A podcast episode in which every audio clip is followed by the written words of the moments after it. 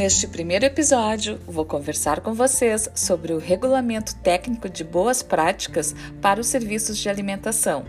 Também entrevistarei o empresário no ramo de alimentação Marco Schieck.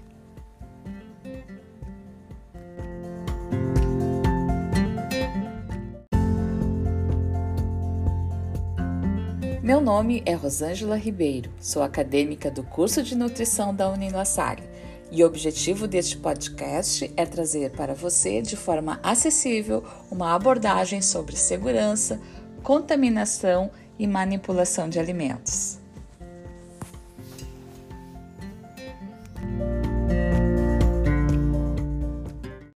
Para quem pretende entrar no ramo de alimentação, é imprescindível conhecer as regras, leis, portarias e resoluções que determinam cuidados nestas atividades, assegurando a qualidade dos alimentos e zelo pela saúde de seus clientes.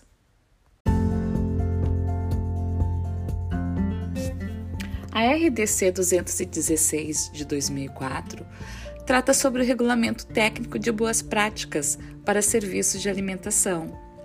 Você deve estar se perguntando o que significa a sigla RDC. RDC significa Resolução da Diretoria Colegiada. É uma série de normas que o objetivo dela é atribuir responsabilidades a empresas e profissionais, a fim de garantir as boas práticas, mantendo padrões de qualidade dos produtos e serviços destinados à saúde da população. A RDC 216 está direcionada a todos os serviços de alimentação. Ela traz também a importância do trabalho do manipulador, de todo o cuidado que este profissional deve ter a fim de garantir estes alimentos uh, que estes alimentos sejam seguros à ingesta dos consumidores. Porém, não é só manipulação, mas sim um conjunto de regras que devem ser criteriosamente obedecidas. Por exemplo, Manual de Boas Práticas. É um documento que descreve o trabalho executado e a forma correta de fazê-lo. Além disso, possui informações gerais sobre como será a limpeza, como será o controle de pragas, a água utilizada, os procedimentos de higiene e controle de saúde dos funcionários, o treinamento dos funcionários, a questão de, do lixo. Cada estabelecimento deve ter o seu próprio manual de boas práticas. E os POPs, que são os procedimentos operacionais padronizados. Estes descrevem passo a passo, de forma é, simples, de uma linguagem simples, para que qualquer pessoa possa entender de como deverá ser realizada aquela tarefa.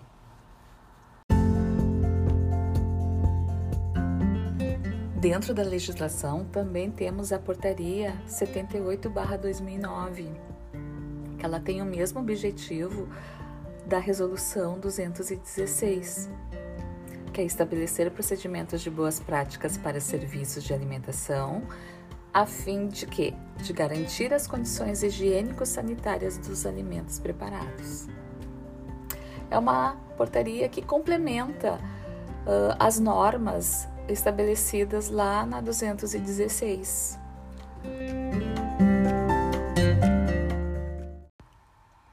Nesta portaria existe uma lista de verificação é, em boas práticas para os serviços de alimentação, né? Onde constam ali uh, a identificação da empresa, quem é o responsável técnico, o número de funcionários, né? Uh, a edificação, como é que são as instalações, os equipamentos, em, que estado estão, né? O que, que existe, o que, que não existe, uh, iluminação, a higienização das instalações, dos móveis, dos equipamentos, o controle integrado de pragas, o abastecimento de água, manejo de resíduos, manipuladores, vários itens uh, listados que são avaliados, que estão dentro da portaria 78.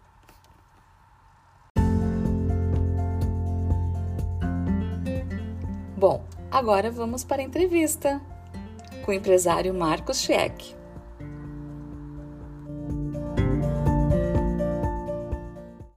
Marco, é, tu pode te apresentar e, e quanto tempo tu tem teu estabelecimento e, e explica para nós também é, como é que foi para conseguir o teu alvará, né, para trabalhar com, com alimentação.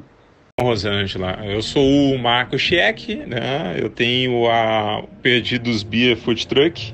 Uh, ano passado eu estive com outro empreendimento que foi o Brechó Pub e para ambos nós contamos com, com o auxílio do, do serviço dos contadores, né, para fazer o encaminhamento de, de, da documentação, tanto junto à, à Junta Comercial, Receita Federal e também à, à Prefeitura.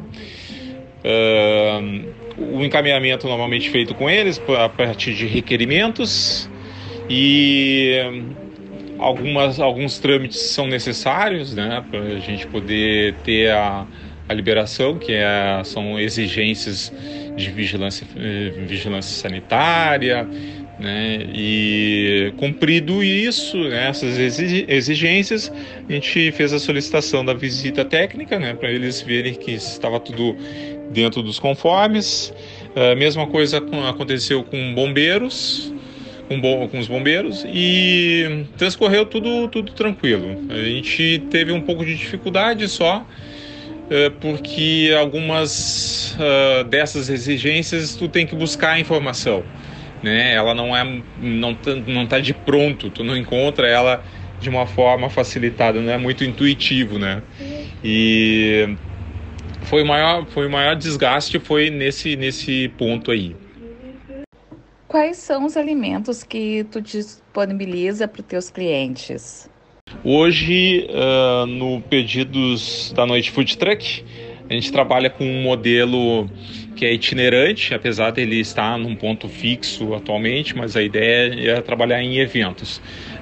Uh, o, o produto principal é pizzas. Nós trabalhamos com pizza uh, de um tamanho de 35 centímetros, que é 8 fatias, uh, ou então apenas a fatia.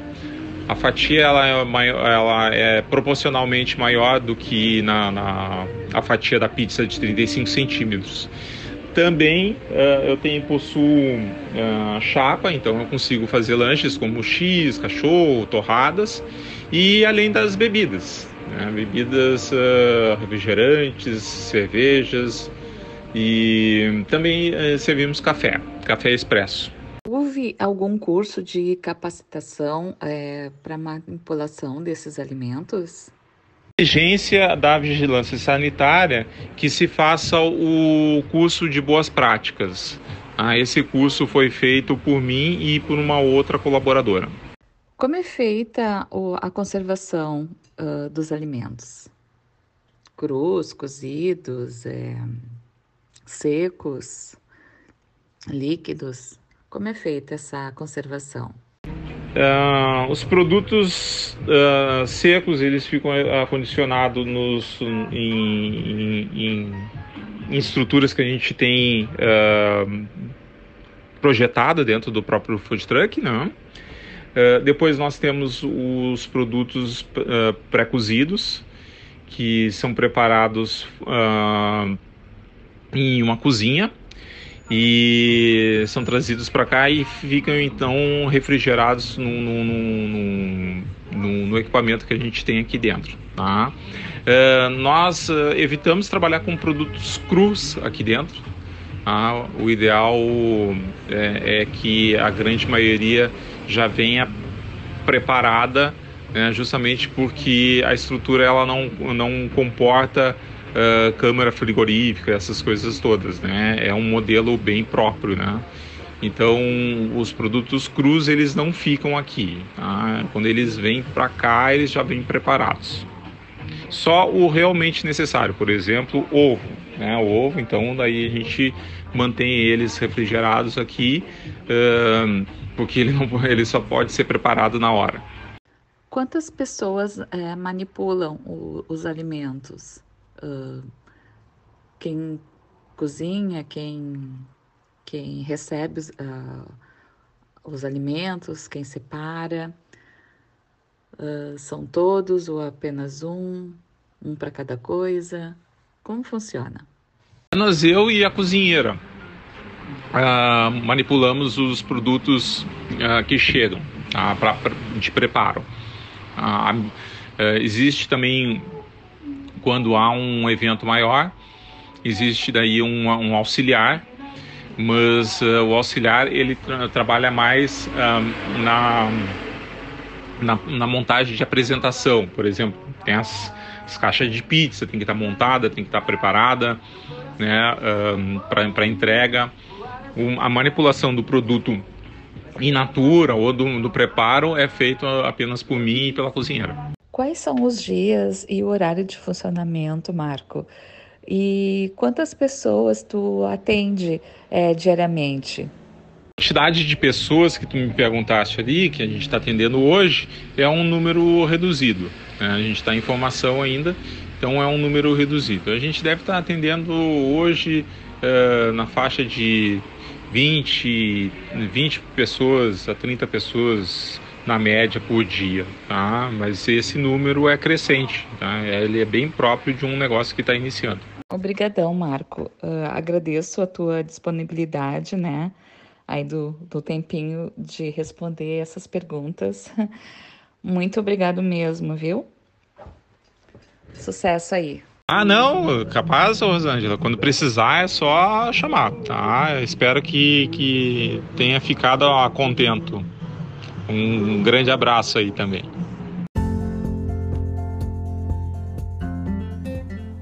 Então, pessoal, por hoje é só. Quem sabe teremos um próximo episódio? Fiquem no aguardo. Tchau, tchau.